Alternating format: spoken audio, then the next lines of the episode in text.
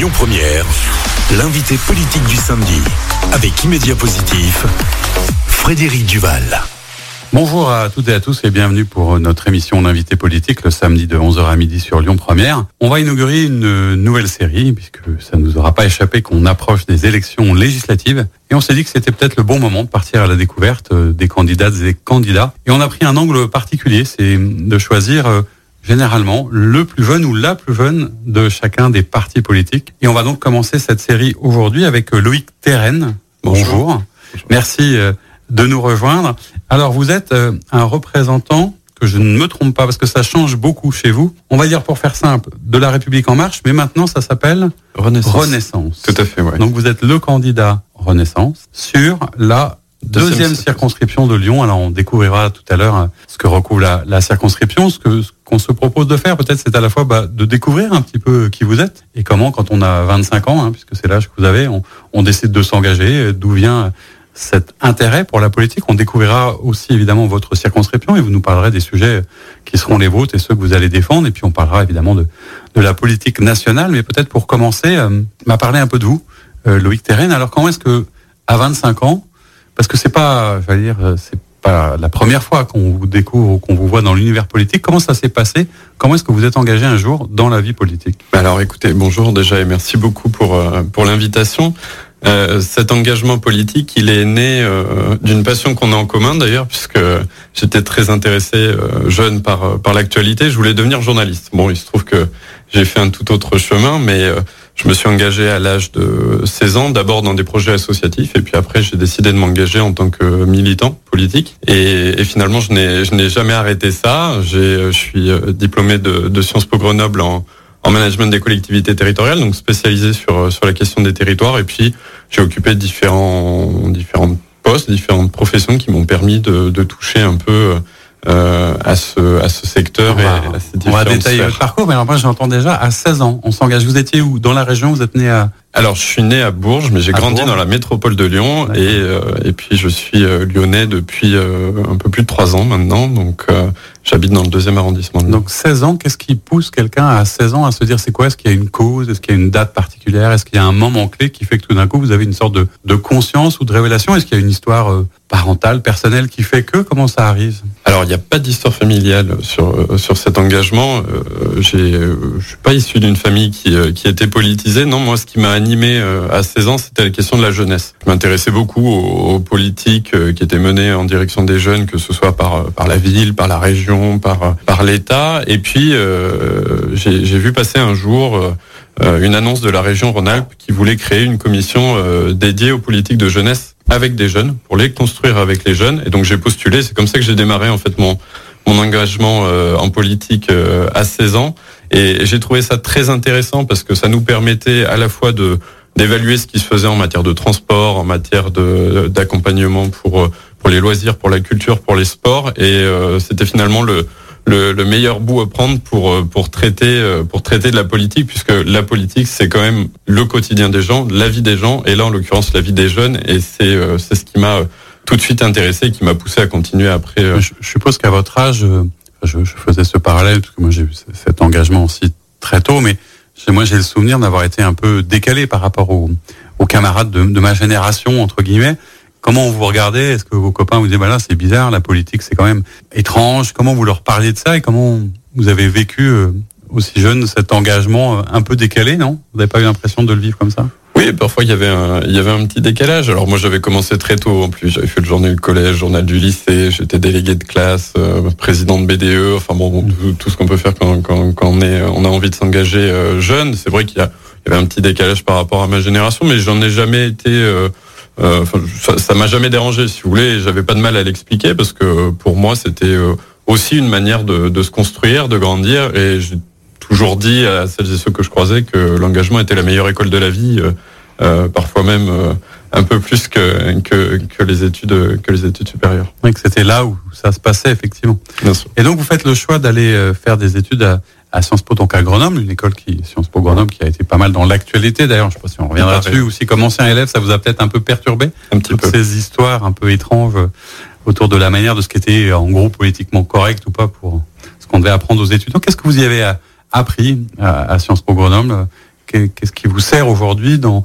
dans le combat que vous menez ou dans les projets que vous portez? Est-ce que vous avez l'impression que vous avez aussi appris des choses là-bas? J'ai appris le débat et la contradiction. Et de ce point de vue-là, ce qui s'est passé ces derniers mois à, Sciences Po Grenoble m'a un peu perturbé comme, comme, comme diplômé, comme ancien étudiant. Je suis pas le seul d'ailleurs. Hein.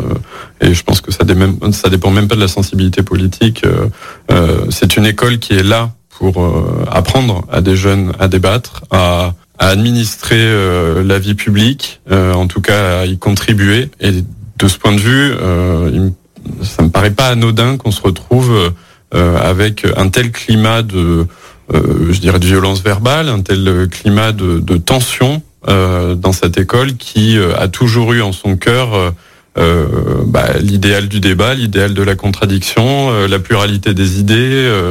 Et donc moi je m'en je m'en inquiète et, j'espère que j'espère que l'école va retrouver la, la voie de l'apaisement. moi ça m'a appris aussi à, à réfléchir à ce que je voulais faire. Euh, de manière beaucoup plus précise. Oui, vous êtes posé du coup de plus en plus la question, parce qu'il y avait un moment, une fois qu'on a fini l'école, il faut se dire, tiens, qu'est-ce que je vais faire de ma vie professionnelle?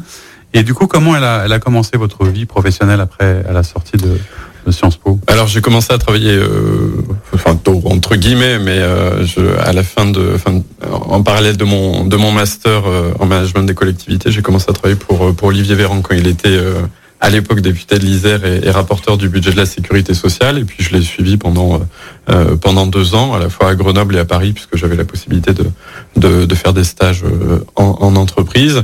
Donc et ce qu'on appelle un assistant parlementaire. Oui, tout à fait. J'étais j'étais collaborateur parlementaire. En quoi ça consiste d'ailleurs? Est-ce que ça vous a permis du coup de peut-être mieux découvrir, j'allais dire, de l'intérieur, ce que c'est que le travail ou la fonction de député, puisqu'on rappelle que les élections législatives, c'est pour élire les députés. Mmh. On en parlera un petit peu tout à l'heure, mais est-ce que vous avez l'impression que c'est ça aussi qui a pu vous donner euh, l'envie de ce mandat? Parce que c'est pas, j'allais dire, c'est la première fois que vous êtes, euh, vous vous présentez à une élection, du coup. Vous l'avez déjà. Première fois en mon nom, la deuxième fois, euh, puisque j'étais, j'étais sur une liste régionale celle de Bruno Bonnel, donc de, la majorité présidentielle l'année dernière. Oui, c'est quand même euh, voilà une liste régionale, c'est pas mmh. tout à fait la même chose que de se présenter sur son nom oui, oui, je et, euh, et de, de se présenter à un mandat qui est un mandat national en fait, hein, parce que souvent on est pour un premier mandat ou une première tentative plutôt sur quelque chose de local, sur une municipale, etc. Comme ça s'est pas fait à ce moment-là, ou pourquoi est-ce que vous avez choisi spécialement d'être candidat législatif, ou c'est juste le hasard, l'opportunité et le calendrier qui font que vous en êtes là?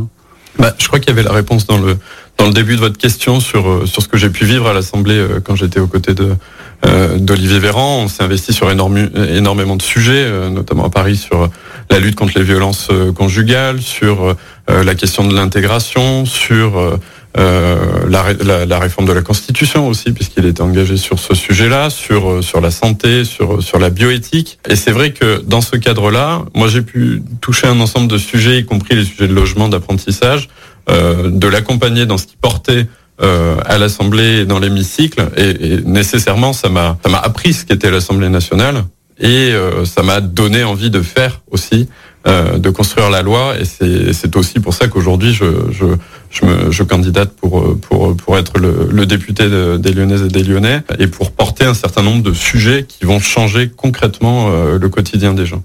On reviendra un peu tout à l'heure sur ces sujets à la fois locaux et nationaux. Après ce, ce, moment où vous êtes donc assistant parlementaire, je suppose que Olivier Véran devient ministre. Tout à, tout à fait. Qu'est-ce qui fait que vous arrêtez de travailler avec lui Et puis qu'est-ce que vous faites après du coup? Euh, bah, Tout simplement euh, l'envie de, de, comment dire, de mettre en adéquation ma formation avec euh, euh, avec euh, mon, mon, emploi. Donc, euh, je suis parti à la métropole de Lyon. Je suis devenu conseiller aménagement et, et logement de David Kimmelfeld quand il était président de la métropole de Lyon. Et on a pu porter là aussi un certain nombre de, de sujets sur l'accès au logement abordable, notamment au cœur de ville, ce qui concerne d'ailleurs ma circonscription, sur la rénovation des places de la presqu'île, sur la végétalisation des places, parce que on avait déjà engagé assez tôt ce, ce, chantier bien avant bien avant 2020 sur euh, la gestion de la crise sanitaire, comment on adapte une ville euh, à la crise sanitaire. Donc on a fait euh, les pistes cyclables temporaires, on a on a mis des points pour pour récupérer du gel hydroalcoolique dans l'espace public, enfin plein de choses très innovantes dans l'urgence. et c'est vrai que de ce point de vue-là, ça ça m'a aussi forgé une expérience que je souhaite utiliser pour l'avenir. Coup, qui est arrivé, peux me permettre, hein, vous étiez quand même assez jeune. Comment est-ce qu'on on vit d'ailleurs de l'intérieur euh, le fait de se retrouver tout d'un coup euh, conseiller au cabinet du président de la métropole de Lyon? C'est pas quand même le village du coin sans. Mmh. Voilà, mais c'est quand même très très particulier. Est-ce qu'on est prêt? Est-ce qu'on se sent prêt? Est-ce qu'il n'y a pas des jours où on se dit mon Dieu, qu'est-ce que je fais là? Est-ce que je suis légitime? Est-ce que parce qu'on entend aussi beaucoup de choses sur les, collaborateurs, hein, sur l'entourage aussi des, politiques qui sont pas toujours forcément très très bien vus. comment est-ce qu'on vit ça et comment vous avez traversé cette aventure? Je, rebondis sur la fin de votre question. Moi, j'ai toujours dit qu'il fallait que chacun euh, puisse avoir accès ou puisse connaître ce qu'était euh, ce type de métier. Euh, parce qu'on a toujours l'impression que parce qu'il y a eu des affaires, parce qu'il y a eu des questions d'emploi fictif, etc. On a toujours l'impression que ces personnes-là ne travaillent pas. Euh, moi, je peux vous dire en tout cas que quand j'étais conseiller à la métropole de Lyon, j'ai beaucoup travaillé et comme vous le disiez, tout en étant jeune. Et quand on est jeune, comme dans d'autres situations d'ailleurs, on a toujours une, une question de, de, légitimité. Et donc j'ai travaillé comme un acharné pendant pendant plusieurs mois pour euh, pour comprendre les sujets, pour pour les porter, pour pour porter aussi des idées innovantes, y compris euh, en situation de, de crise. Et donc, euh, bah, si j'ai été efficace, à l'ancien président qui pourrait le dire mieux à ma pose la question à David mais, Tout à fait. Mais mais en tous les cas, euh, je, je vois que de manière concrète, on a pu apporter des choses aux Lyonnais et aux métropolitains. Et, et de ce point de vue-là, j'en suis assez fier. Eh ben, on va regarder tout ça dans une deuxième partie de notre émission. À tout de suite. Lyon Première, l'invité politique du samedi, avec Immédiat Positif, Frédéric Duval. On se retrouve pour euh, cette euh, seconde partie, cette deuxième partie de l'émission, l'invité politique le samedi de 11h à midi sur Lyon Première. On entame euh, aujourd'hui une session avec les candidats aux élections législatives qui auront lieu les 12 et 19 juin. On est aujourd'hui avec Loïc Terren. Rebonjour, merci d'être toujours avec nous. On part à la découverte un petit peu de votre engagement, de votre parcours. On va évidemment parler euh, de vos propositions, de vos projets, du pourquoi de votre candidature, parce que c'est quand même pas rien de se présenter à une élection législative. Mais s'il y a des législatives, c'est aussi parce qu'il y a eu des présidentielles. On va revenir peut-être un petit peu sur la, politique nationale. Donc je disais que vous êtes euh, Renaissance maintenant. Depuis quand vous êtes engagé auprès de ce qui s'appelait avant la République en marche et pourquoi ce choix? C'est-à-dire comment on se dit parfois, bah, quand on est jeune, on est soit un peu révolutionnaire, soit un peu... Mais en marche, qu'est-ce qui vous a attiré dans ce mouvement, dans, dans ce président aujourd'hui? Qu'est-ce qui s'est passé pour que vous adhériez à En Marche en fait? En Marche, c'est un peu une forme de révolution d'une certaine manière, du moins dans, dans la manière de concevoir la politique. Euh, moi, je me suis engagé euh, auprès d'Emmanuel Macron quand il était ministre de l'économie et que certains ont décidé de créer ce qu'on ce qu'on appelle euh, les jeunes avec Macron, qui est le mouvement de jeunesse dédié à l'action d'Emmanuel Macron. Et, à l'époque, ça avait été créé pour euh, valoriser euh, son action et notamment la, loi Macron, qui avait permis de, débloquer un certain nombre de, de, verrous dans l'économie française, sur la question des transports, la question des avocats, sur la question de toutes les professions réglementées. Vous êtes déjà un, un pionnier, alors vous êtes quand même de, un engagé de, des débuts. Des débuts, ouais, ouais, ouais tout à fait, puisque après, alors particularité, j'étais euh, à ce moment-là euh, à l'étranger, j'étais aux Pays-Bas euh, à Maastricht, mais mais j'ai quand même décidé de rejoindre de rejoindre les jeunes avec Macron. Et puis après, en avril 2016, quand quand Emmanuel Macron a décidé de créer En Marche à Amiens, je me souviens très bien de, de de ce, ce, meeting que j'avais regardé euh, du coup en, en, visio, en, en, direct sur sur internet. Et là, euh, dès, dès qu'il a finalement euh, parlé de d'émancipation, de d'assignation à résidence, de de besoin de, de dépasser les clivages et de sortir de de, cette idée qui consisterait à dire que à partir du moment où c'est de droite, c'est mal, et à partir du moment où c'est euh, de gauche, ce serait euh, mal pour les autres aussi. Moi, je trouvais que l'idée de dépassement était très pertinente. On le voit d'ailleurs très bien dans nos villes, euh, on le voit dans nos, dans nos communes, on le voit sur toutes les, questions locales. Il y a toujours du consensus et du compromis. À partir du moment où c'est efficace, on n'a pas besoin de se poser la question d'où ça vient. Il y, a, du dépassement, hein, qui était le, projet de départ. Il y a aussi la, la fragmentation ou de la dilatation. Je ne sais pas quel est le terme le plus adapté, puisque le, clivage droite-gauche a explosé, qu'on se retrouve aujourd'hui avec euh, une vie politique un peu en mode pause. Est-ce qu'il a vraiment réussi euh, cet en même temps et ce dépassement ou est-ce qu'il n'y avait pas derrière peut-être quelque chose d'autre C'est-à-dire qu'il lui a un petit peu échappé, puisqu'aujourd'hui euh, on a une extrême droite éclatée, une droite républicaine qui n'existe plus, une gauche qui était ultra fragilisée et parcellisée qui s'est réunie, mais c'est un peu étrange. Enfin, est-ce que quelque part, en fait, quand on regarde, et puis avec ce, ce quatrième parti, hein, qui est celui de l'abstention, est-ce que il a réussi pour vous son pari initial, qui avait suscité d'ailleurs l'adhésion de, beaucoup de monde. Hein. Je, me souviens à un moment, c'était quand même assez étonnant, assez nouveau. Dire, on y a cru. Est-ce que la déception n'était pas un peu forte par rapport à l'espoir que ça avait suscité? Moi, je pense pas. C'était une offre euh, politique euh, nouvelle euh, qui correspondait finalement à tous les clivages qu'on voyait dans la société. Sur euh, la question de la mondialisation et la place de notre économie dans cette mondialisation, sur la question de l'Europe, sur la question du climat, sur la question des valeurs de la République.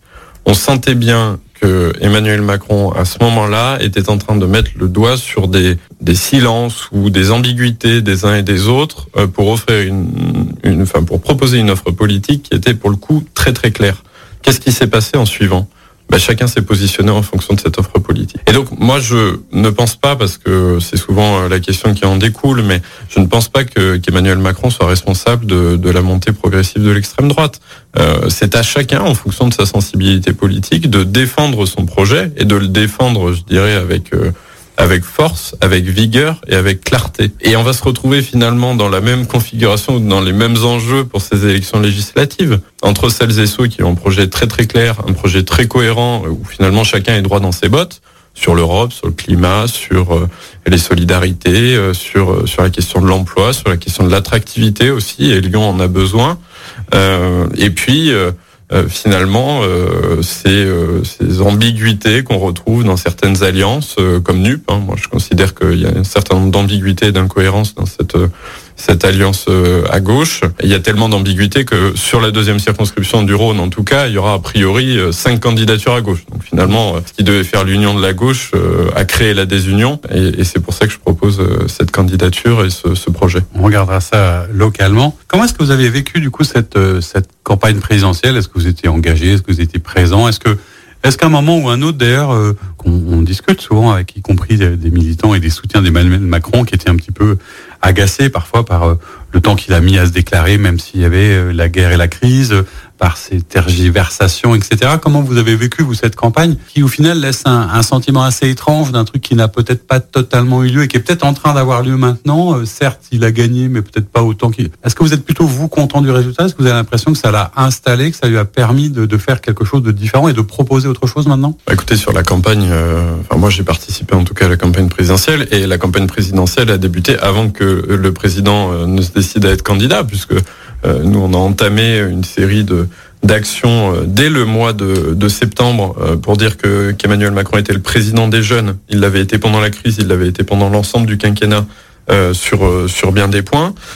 moi, j'ai fait en tant que conseiller national des jeunes avec Macron une série de déplacements un peu partout en France pour aller voir nos militants, pour aller rencontrer nos soutiens, pour finalement euh, se mettre en marche euh, vers euh, vers la candidature du président de la République.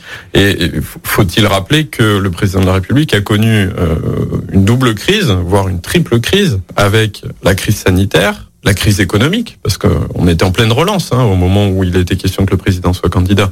Euh, et la relance, euh, ça se pilote pas à mi-temps, ça se pilote à, temps plein. Et puis euh, la question ukrainienne et tout ce qui en a découlé, et on le voit bien aujourd'hui avec les enjeux sur l'énergie, les enjeux sur le pouvoir d'achat, les enjeux européens, et puis la menace qui plane avec la Russie de, Poutine. Alors vous parliez des jeunes, c'est assez intéressant parce que vous êtes vous-même jeune entre guillemets ou dans cette catégorie-là. Moi, j'avais le souvenir et quand on en parlait avec les hommes et les femmes politiques qu'on recevait, ils avaient l'air de partager ce constat que au moins à la fois sur les réseaux et peut-être dans les images ou dans les meetings, il y avait quelques jeunes, mais une grande majorité de cette jeunesse, celle qu'on voyait, était soit euh, chez Zemmour, euh, soit chez Mélenchon, mais j'ai pas la sensation que c'était aussi clair euh, chez Macron. C'est un regard biaisé, mais vous, vous l'avez pas vécu comme ça en, tout cas. Ah non, moi je l'ai pas du tout vécu de cette manière. Enfin, les jeunes avec Macron, c'est le premier mouvement de jeunesse de France. Euh, quand on regarde et quand on regardait sur le terrain pendant la campagne présidentielle, je suis désolé, mais il n'y avait pas beaucoup de jeunes qui étaient euh, qui étaient en train de soutenir Éric Zemmour. Moi, ce que je voyais, c'était surtout euh, les jeunes avec Macron qui étaient au contact, qui venaient aux côtés des marcheurs pour pour défendre le projet présidentiel et puis pour dire aussi ce qui avait concrètement changé dans leur quotidien sur les cinq dernières années et montrer ce que je disais tout à l'heure, qu'Emmanuel Macron avait été le président des jeunes et le président du pouvoir d'achat plus largement pour, pour l'ensemble des Français.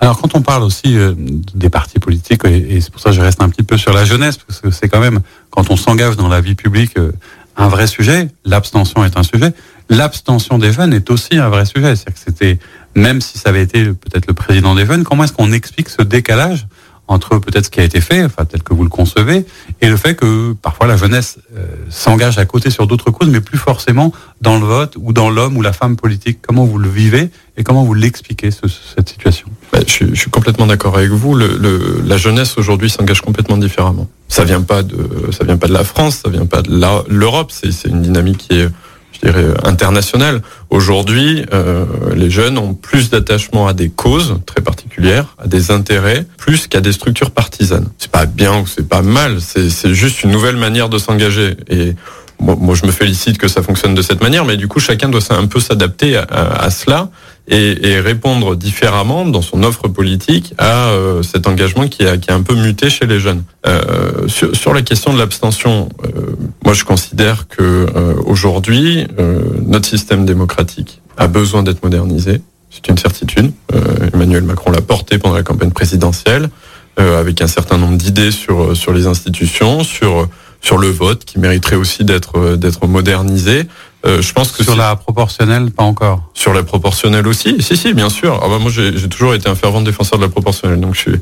Vous êtes à l'aise avec ça? Parce que c'est vrai que c'est un sujet qui ne résout pas tout, mais qui permettrait sans doute de, de, mieux montrer ce qui se passe concrètement dans le pays et qui aiderait peut-être les gens à voir que leur vote a servi pour avoir une représentation. C'est un peu ça le débat. Hein. Ben, c'est ce qu'on voit au Parlement européen, et c'est pas pour autant la, la, cacophonie. Euh, je veux dire, il y a des il y a des alliances qui se créent, il y a des coalitions qui se créent au Parlement européen, et pour autant, on a l'ensemble des sensibilités qui sont représentées. Donc la, la proportionnelle n'est pas euh, euh, n'est pas un danger. Au contraire, elle permet de mieux faire vivre le débat public et que plus personne finalement ne se dise bah, moi mon offre politique elle est pas représentée donc je vais pas aller voter. Ça, mais ça c'est qu'une réponse partielle à mon avis à la question de l'abstention. Il y a beaucoup d'autres choses et sans doute qu'il faut aussi proposer des réponses concrètes. Alors Emmanuel Macron a, a gagné. Est-ce que selon vous il a il a gagné sur son bilan ou sur un projet ou sur euh, une campagne un peu étrange? Est-ce qu'il avait vraiment un bilan qui lui a permis de gagner ces élections? Il est élu, il n'y a pas de problème. Mais est-ce que vous, pour le poser autrement, comment est-ce que vous défendez ce bilan, qui est celui aussi que vous allez porter, je suppose, pendant les législatives? Qu'est-ce qu'il a fait de bien, Emmanuel Macron, pendant ce premier quinquennat? Bah, Écoutez, Emmanuel Macron, je pense que, je l'ai dit tout à l'heure, il a été, euh, il a été le président du pouvoir d'achat. Euh, il a été, euh, enfin, on a supprimé la taxe d'habitation, on a baissé les impôts, on a aussi baissé les impôts pour les entreprises d'ailleurs, et on va continuer de le faire parce que c'est ce qu'on porte. Euh, on a euh, permis pendant la crise, ne l'oublions pas, hein, à nos entreprises de survivre et euh, finalement à nos employés de préserver leurs emplois parce qu'on n'a pas vu une telle politique en Europe de chômage partiel financé par l'État ou de prêts garantis par l'État pour les entreprises pour qu'elles puissent survivre. bon, il y a un certain nombre d'entreprises qui en ont bénéficié ici aussi à Lyon et, dans la métropole de Lyon. Euh, c'est le président de la jeunesse, j'en ai parlé. C'est aussi le président d'une transition écologique qui s'accélère. Parce qu'on l'a toujours beaucoup critiqué sur son bilan écologique. Euh, sur le bilan écologique. Euh. Mais, je crois à tort, parce que qui établit la fin des hydrocarbures à 2040 C'est Emmanuel Macron dès septembre 2017. Qui essaie de prendre de nouveaux engagements quand Donald Trump essaie de quitter les accords de Paris? C'est Emmanuel Macron. Enfin, qui met fin à des projets qui sont contre le climat? Notre-Dame-des-Landes, Roissy avec euh, la nouvelle porte, euh, Europa City, euh, la montagne d'or en Guyane. Tous ces projets qui étaient un peu climaticides et qu'on a abandonnés. C'est le gouvernement d'Emmanuel Macron de 2017 à 2022 et je suis certain que si les Français nous font confiance, euh, cette transition euh, écologique et, énergétique, elle va encore s'accélérer et qu'on sera sur le bon chemin pour la neutralité euh, carbone. Est-ce qu'il n'a pas été aussi peut-être un peu victime de, je ne sais pas si c'est un échec, mais en tout cas de ce résultat mitigé de, la Convention citoyenne sur le climat C'est peut-être aussi ça qui a créé un malentendu, c'est-à-dire qu'on a souvent l'impression qu'il alterne entre une forme de réelle verticalité, qu'il a été obligé à un moment de se remettre à une grande horizontalité avec le grand débat, etc. Et que c'est peut-être pas toujours, parce que c'est ce qu'il dit, hein, quand il est réélu, il dit je vais changer, y compris de mode, de gouvernance, de fonctionnement, etc. Est-ce qu'il est capable de changer? Est-ce qu'il va changer? Est-ce qu'il prend le chemin du changement? Bah, Écoutez, euh, le grand débat national, pour ceux qui l'ont vécu, c'était quand même un exercice démocratique, euh, démocratique complètement inédit. Et euh, très honnêtement, il n'était pas contraint de le faire. Il n'était pas contraint de le faire. Et on s'est engagé dans un dans un, une série de débats partout en France, dans tous les territoires, y compris dans les villages. On retrouvait des fois plus de 200 personnes qui se retrouvaient dans une salle des fêtes pour débattre de l'avenir de la santé. Enfin, c'était quand même quelque chose d'assez d'assez surprenant. Et donc cette méthode-là, il a envie, il a envie de, de la dupliquer, de, de, le poser sur sur d'autres chantiers pour l'avenir. Et moi, je, je m'en félicite. Et d'ailleurs, je me sens presque représentant de cette nouvelle méthode qu'il a envie d'incarner, puisque moi, c'est ce qui m'a toujours attiré. Sur la Convention citoyenne pour le climat, pense qu'il ne faut pas qu'il y ait de faux semblants non plus. Il y avait 149 mesures qui étaient proposées, il y en a 146 qui ont été mises en place. Il y a trois mesures qui n'ont pas été mises en place. Donc la réalité, c'est que la Convention citoyenne pour le climat, ça a été une réussite. Ça a été une réussite, ça aboutit sur sur la loi climat qui permet un certain nombre d'avancées, c'est-à-dire que euh, on supprime, par exemple, toutes les lignes aériennes à partir du moment où il y a une alternative en train. On va, d'ici 2028, mettre fin à toutes les passoires thermiques dans ce pays. Enfin, je sais pas si, les, si, si, ceux qui nous écoutent se rendent compte, mais ça veut dire que demain, à partir du moment où il n'y aura pas de rénovation énergétique dans un logement, un locataire ne, ne, ne pourra plus vivre dans une passoire thermique euh, avec toutes les conséquences que ça que ça induit sur la santé, sur l'environnement, enfin sur le sur le bien vivre. Euh, enfin, ça, c'est des mesures qui sont très concrètes et qui changent la vie des gens. C'est la réalité effectivement de, ce qui s'est passé. Une campagne législative, euh, il faut quelqu'un pour la mener. Euh, le président Macron a, alors je sais pas d'ailleurs comment vous avez vécu ce moment, a mis 21, 22, 23 jours avant de choisir sa première ministre. Est-ce que il y a une explication, peut-être que vous êtes dans le secret des dieux, pour nous aider à comprendre pourquoi est-ce qu'il a mis aussi longtemps à, à trancher Je crois qu'il a tout simplement respecté les règles. Euh, et en l'occurrence, je crois que la Constitution fixe la fin du premier quinquennat et le début du nouveau. Donc il a seulement respecté ces règles-là. Il a, oui, il a pris quelques jours. Bah, enfin, moi, je, je préfère qu'il prenne quelques jours pour choisir euh, ça ou son premier ministre que euh, qu'il le choisisse euh, dans, dans, la foulée et que ça ne soit pas forcément euh, pertinent par la suite. Et en l'occurrence, c'est très pertinent puisque moi, je suis très satisfait du choix d'Elisabeth. C'était ma question suivante, c'est-à-dire qu'effectivement d'aucuns qui pourraient être un peu plus taquins se diraient bah tout ça pour ça. C'est-à-dire que est-ce que quelque part on n'attendait pas un peu plus peut-être euh, du coup de changement, de renouvellement et sans tomber évidemment dans, dans les excès euh, des opposants politiques, c'est pas notre sujet, mais peut-être de se dire même comme citoyen, bon ah bah elle était déjà là, euh, est-ce qu'elle incarne quelque chose de particulier ou en plus est-ce qu'il n'y a pas juste une continuité? Comment est-ce que vous vivez ça? Comme un nouvel espoir ou une continuité Moi je pense que c'est un nouvel espoir. Déjà c'est le choix d'une femme une femme compétente. Et faut, faut-il rappeler que euh, la dernière première ministre que l'on avait connue, c'était euh, c'était Edith Cresson, euh, Cresson, pardon. Donc ça fait quand même un certain nombre de euh, un certain nombre d'années. Euh, exactement. Euh, c'est une femme compétente qui a porté des textes de loi majeurs dans ce quinquennat sur la question du ferroviaire, sur la question de l'apprentissage, sur la question du climat puisqu'elle était ministre de la transition écologique, sur la question de l'emploi et du chômage des jeunes qui a baissé drastiquement de quasiment 10 points.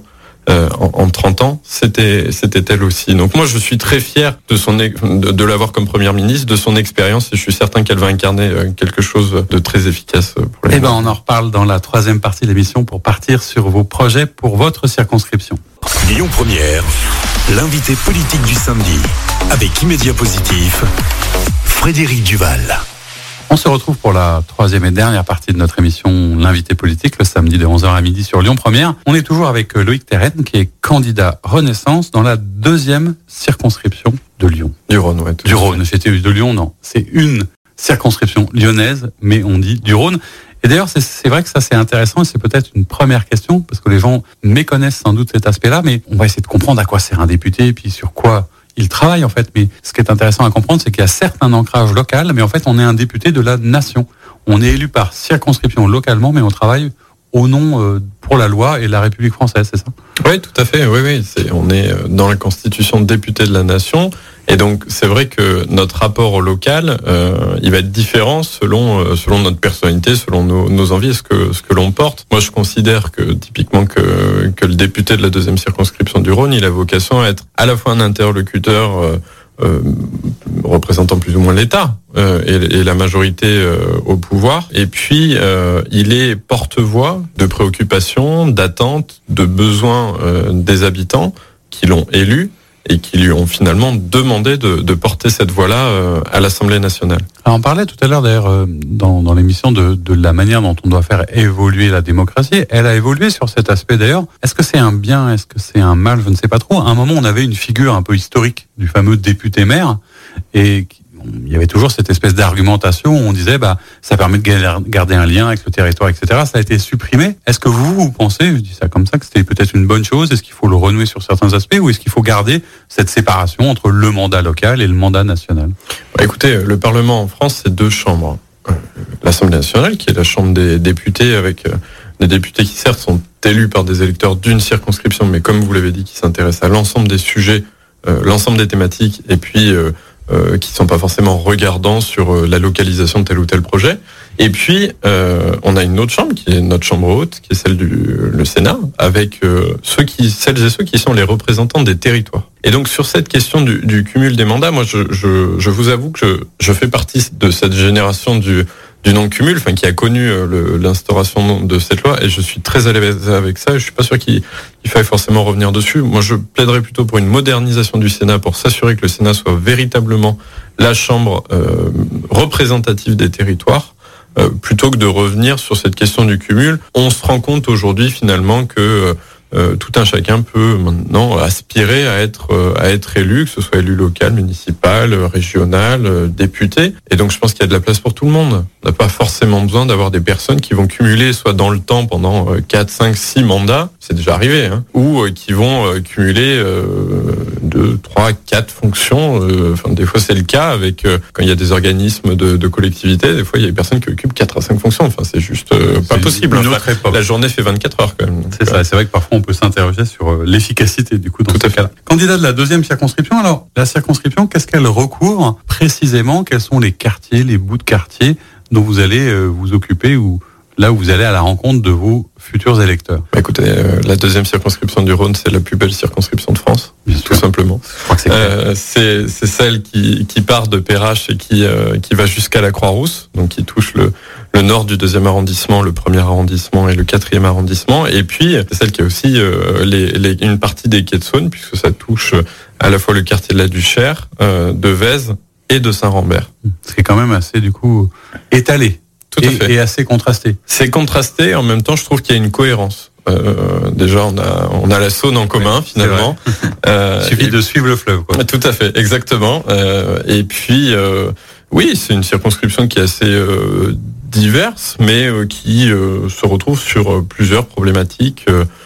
quand on parle de logement, quand on parle de sécurité, quand on parle de, de climat, de besoin d'avoir une ville respirable, euh, quand on parle de mobilité aussi, bah, il se trouve que les habitants de cette, circonscription ont exactement les mêmes problématiques. Alors il y a une question peut-être que nos, auditeurs se posent, hein, parce que c'est un univers qu'on qu'on méconnaît, peut-être sur euh, le à quoi sert vraiment un député? Après tout, on va voter. Un maire, on voit à peu près. Le président de la République, on voit à peu près. Conseil régional, parfois c'est plus délicat, mais un député, selon vous, ça sert à quoi? Et dans le contexte actuel, ça va servir à quoi, notamment euh, pour Emmanuel Macron, puisque vous le soutenez? Bah écoutez, le, député, on l'identifie, c'est vrai, comme celui qui vote la loi. Alors des fois, euh, on a l'impression qu'il vote la loi en dormant, qu'il vote la loi les yeux fermés. Alors la réalité est quand même bien différente. Euh, le député a un rythme de, travail qui est quand même très soutenu à partir du moment où il est, il est assidu dans sa tâche.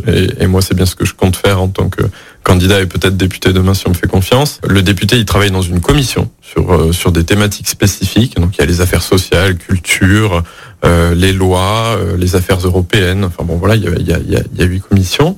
Et puis, euh, quand il étudie un texte euh, avant de voter la loi, il va l'étudier pendant, plusieurs heures, pendant plusieurs jours. Il va pouvoir corriger la loi euh, selon ce qui lui semble euh, plus pertinent, déposer des amendements. Et deux autres choses finalement qu'on méconnaît souvent, c'est la possibilité pour le député de faire des propositions de loi. C'est-à-dire que en dehors des projets de loi qui sont qui sont soumis euh, par le par le gouvernement au Parlement, le député peut lui-même porter une loi. C'est d'ailleurs ce que je compte faire si si je suis euh, élu. Et euh, dernier rôle très important qu'on qu'on qu'on méconnaît souvent aussi, c'est l'évaluation. Aujourd'hui et de plus en plus euh, suite à ce quinquennat, ce premier quinquennat d'Emmanuel Macron, on évalue les politiques qui sont mises en place. On questionne les personnes qui tous les jours sont à l'œuvre pour mettre en place les lois qui ont été votées. On leur demande éventuellement de corriger si besoin, de préparer de nouvelles lois, d'en supprimer d'autres euh, si elles font doublon. Enfin bref, en tout cas, d'être euh, au plus près de la réalité dans ce travail d'évaluation. Et ça, je peux vous dire que ça prend énormément de temps aux députés aussi. Donc c'est un, vrai travail effectivement assez sérieux parce que parfois ça les médias ou la télévision n'est pas toujours évidente quand on voit un peu des hémicycles pas toujours pleins. Enfin, faut savoir qu'il se passe plein d'autres choses dans, la vie d'un député. Dans les questions un peu comme ça, presque indiscrètes et un peu pratico-pratiques, mais on se dit aussi tiens, on a on a pas mal parlé aussi euh, et même ici hein, dans le Rhône de, parfois de parachutage ou de personnes qui n'habitent pas du tout la ville, qui arrivent tout d'un coup, etc. Comment est-ce qu'on est choisi Comment est-ce qu'on choisit le lieu où on va se présenter? Est-ce que vous, par exemple, c'était l'endroit où vous résidez, où vous habitez, ou est-ce que vous êtes lyonnais, mais Comment est-ce qu'on choisit l'endroit où on se présente? Puis comment est-ce qu'on est investi par son parti politique?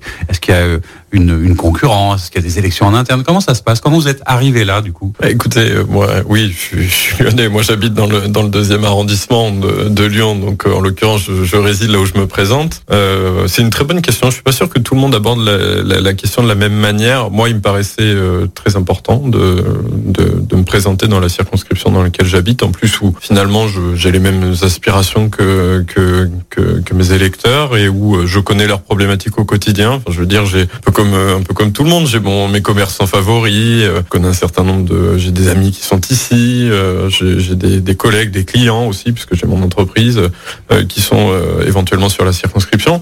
Donc donc voilà, c'était c'était un choix de cohérence et et, et ça me ça me convient bien. D'accord. Donc vous ça vous va et sur les personnes qui arrivent peut-être un peu de l'extérieur, qu'est-ce que vous vous dites que c'est quoi? C'est aux électeurs de trancher ou de positionner après? Honnêtement, je porte pas de regard là-dessus. Pas de regard là-dessus. Comment est-ce qu'on construit du coup euh, une campagne ou législative Parce que vous avez un certain nombre de candidats en face de vous, représentatifs. Alors des différents partis, on s'y perd un peu aujourd'hui. Je crois que le, le, le, député euh, sortant sur votre circonscription, c'est Hubert euh, Julien Laferrière, qui est aujourd'hui, je dis aujourd'hui parce que de mémoire, c'est quelqu'un qui était avant En Marche, non, c'est ça? Écoutez, le, le député... C'est pas facile de comprendre, du coup. Je pense que c'est compliqué pour l'électeur, oui. Mais, du coup, je vais essayer de, de nous clarifier. Voilà. Donc, euh, le député sortant qui a été qui a été au PS, qui est ensuite euh, devenu En Marche euh, en 2017, qui ensuite est devenu écologiste en 2020 et qui est aujourd'hui le candidat de Jean-Luc Mélenchon. Voilà. Bon, écoutez, j'ai finalement pas plus à en dire. Euh, moi, je sais où je suis, je sais quelles sont mes valeurs, je sais quel est mon projet, celui que je veux proposer aux, Lyonnais, et, je,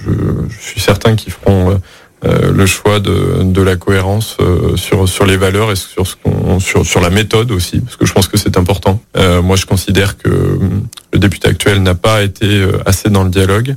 Il n'a pas été assez dans l'écoute. Moi, tous les acteurs de terrain que je rencontre me disent, bah écoutez, on l'a pas forcément vu, ou si on l'a vu, il nous a pas forcément proposé de nous aider. Et puis, je serai un député efficace. Je suppose que on aura l'occasion d'en porter, mais je, je d'en parler, pardon, mais je veux porter un certain nombre de, de textes euh, pour euh, pour avancer concrètement sur sur des préoccupations de, de nos concitoyens. On va on va en parler justement maintenant un peu de savoir ce que vous proposez concrètement. Juste, je voulais finir sur cette petite partie un peu politique qui, qui moi m'interpelle un peu puisque vous l'avez évoqué. Euh, vous avez en face de vous un certain nombre de, de, candidats, dont un ou une, je ne sais plus, dans votre circonscription, qui est euh, NUPS, donc euh, cette fameuse nouvelle alliance, est-ce que c'est quelque chose qui, euh, après c'est la vie, j'allais dire des, partis de gauche, mais est-ce que quelque part euh, ça vous inquiète, ça vous fait peur? Parce qu'aujourd'hui, si on peut reconnaître quand même un talent à Jean-Luc Mélenchon, qui est quand même arrivé troisième, c'est qu'il a euh, porté le débat sur cette espèce de, alors est-ce que c'est pour vous quoi, un fantasme, un délire de peut-être être le premier ministre? Est-ce que ça se joue à cet endroit les législatives de savoir si tout d'un coup on va en fait créer une opposition à Emmanuel Macron ou c'est pas le sujet Écoutez, moi ce qui m'inquiète c'est pour l'électrice ou l'électeur de gauche qui va le jour J, euh, c'est-à-dire le 12 juin, euh, devoir faire euh, son choix de bulletin qui va se retrouver à peu près avec cinq ou six bulletins de gauche là où on leur avait finalement vendu l'idée qu'il y avait une union de la gauche. Euh, et je crois que ce désordre, cette euh, salade mexicaine des gauches, euh, c'est le résultat d'incohérence et d'ambiguïté, y compris sur la question de, l'Europe, sur la question du climat, sur la question de l'économie. Je veux dire, il y, a, trois semaines, ils proposaient pas le même projet présidentiel et aujourd'hui, ils veulent définir la France à 20 ans. Moi, je trouve que ça me questionne beaucoup, tout comme ça me questionne que Jean-Luc Mélenchon considère qu'il puisse devenir comme ça euh, Premier ministre. C'est assez un but de sa personne, je trouve. Et je pense que chaque candidat gagne, gagne à être humble, quelle que soit sa, sa sensibilité politique. C'est les électeurs qui trancheront. Alors justement, les électeurs, ils vont trancher sur des propositions, sur, sur des projet concret.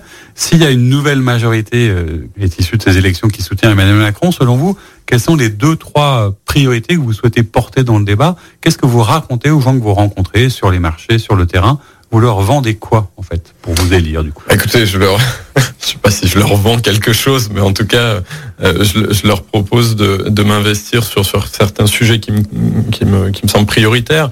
Sur la question de l'école, il y a un grand chantier à mener. Sur la question de la rémunération de nos enseignants, euh, sur la liberté pédagogique aussi, sur la liberté d'action des, des, enseignants, euh, sur la santé et la question de la prévention, puisqu'il vaut mieux prévenir que guérir on porte un certain nombre de sujets sur sur la santé qui me semblent majeurs, c'est-à-dire par exemple des bilans de prévention gratuits à différents différents âges de la vie, sur la question de l'accès aux soins, la lutte contre les déserts médicaux. Et il faut pas nier le fait que même en ville, on peut avoir des déserts médicaux. Hein.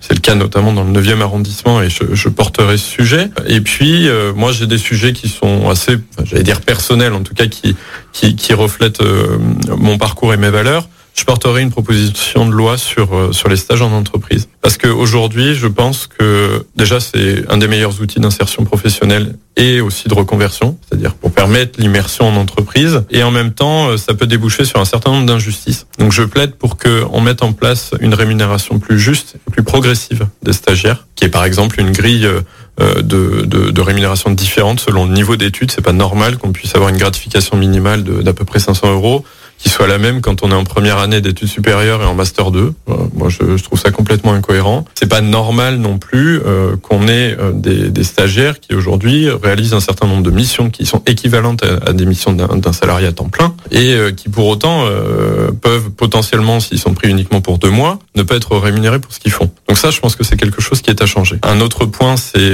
qui est en lien avec les stages en entreprise, c'est sur le service civique. Mmh. Parce que là, c'est pareil. Je pense qu'il faut redéfinir les missions pour qu'elles soient beaucoup plus claires et qu'on reste dans une, un service euh, bah justement au service de l'intérêt général et de la collectivité. Au-delà au de sa question de, des stages, qui est un vrai sujet, qui est l'accès à l'emploi, qui est la manière dont on, a une dignité pour pour notre jeunesse, etc. Il y a globalement euh, un, sujet quand même peut-être sur euh, sur la vie étudiante, sur la précarité des étudiants, parce que ce sont quand même des populations qui ont été particulièrement frappées et impactées par la Covid, par la crise, etc. Est-ce qu'il n'y a pas quelque chose de plus large à faire? Alors, je ne sais pas s'il faut instaurer un revenu universel pour la jeunesse. Est-ce que vous êtes aussi dans ces réflexions, ces sujets où ça se concentre sur cet aspect-là? Est-ce qu'il n'y a pas une vraie politique de la jeunesse aussi à mettre en place? Si, bien sûr. Alors, il faut, il faut surtout que la politique de, jeunesse soit soit améliorée et recentrée sur sur sur ces enjeux-là que que vous mentionniez.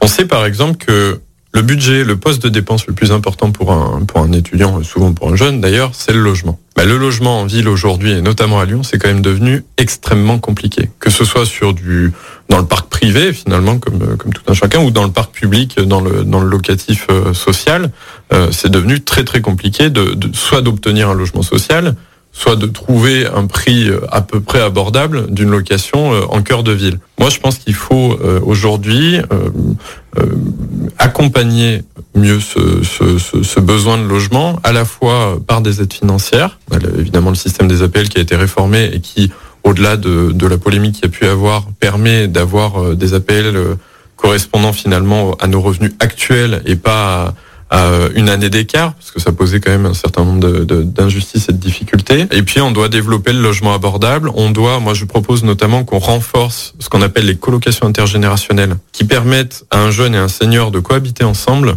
Là où parfois un senior euh, qui n'est pas forcément en situation de dépendance, hein, euh, mais euh, euh, et par contre peut-être en situation d'isolement à euh, je sais pas moi un, T4 par exemple voilà ce qui ce qui manque en ville. Et donc qu'on puisse euh, qu'on puisse lui proposer qu'un jeune vienne y habiter. Ça ça renforce le lien social entre le jeune et le senior. Ça permet d'avoir un loyer à un prix euh, abordable. Euh, et puis, euh, je pense que en termes de cohésion sociale, de cohésion pour le pays, c'est bon de renforcer ce type d'outils. Bon, vous voyez, on aurait pu parler encore un petit moment parce qu'il y avait plein de sujets, plein de projets. On n'a pas parlé de la retraite parce que ça, ça aurait pu fâcher. Aussi. Hein Mais on va en tout cas se quitter comme ça sur cette première rencontre et on vous souhaite évidemment bonne chance comme à tout les autres candidats, mais merci beaucoup d'être venu nous présenter euh, la parole un peu des jeunes qui sont en train peut-être de, de changer la, la, manière en tout cas de voir et de regarder la politique et on ira chaque samedi à la rencontre des différents partis et des différents candidats. Merci beaucoup merci et à, très bientôt pour une nouvelle émission.